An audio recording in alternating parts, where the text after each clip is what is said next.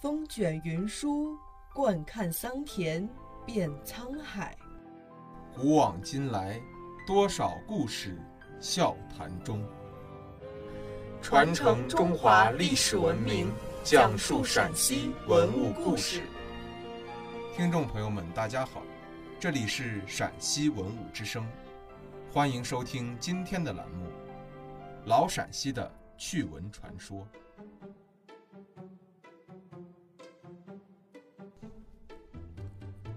乾陵共有陪葬墓十七座，其中懿德太子墓的政治色彩最为浓厚，地位也最高。懿德太子是唐中宗李显的长子，姓李，名重润。永淳二年，他被唐高宗李治封为皇太孙。唐中宗失政后，他被武则天废为庶人。大足元年。因被告窃议宫中之事而被武则天所杀，年仅十九岁。神龙元年，唐中宗复位，将其封为懿德太子。二十世纪七十年代初期，懿德太子墓被打开，专家们发现此墓的结构是一典型的号墓为陵形制。所谓的号墓为陵。是盛唐时期皇家一种极为特殊的埋葬制度，它有两层含义：一是把陪葬墓称为陵而不称墓；二是墓葬和随葬品实际上按帝王等级对待。号墓为陵，表现了李氏集团战胜了武氏集团，在政治上实现了复辟。他们借用迁墓之事为他们的家人平反昭雪。同时进一步打压武氏集团，所以号墓为陵制度的出现有着强烈的政治背景。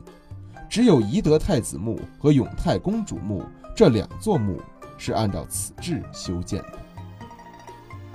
懿德太子墓的墓室结构非常复杂，由斜坡墓道、过道、天井、便房、前后甬道和前后墓室等八部分组成。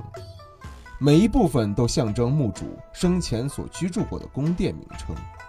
天井表示庭院，他的墓内有七个天井，表示他的居所为七重院落。便房表示斜房、斜门、洞门之类的建筑。第一过洞表示宫城正门，第二过洞表示宫门，第三过洞表示殿门，第四过洞表示正殿。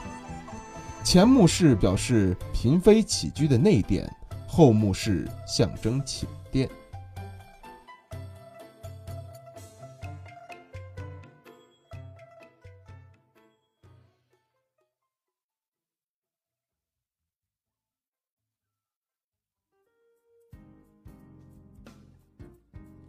感谢收听今天的陕西文物之声。更多往期节目及相关文物动态，敬请关注陕西文物之声官方微博或登录蜻蜓 FM 收听。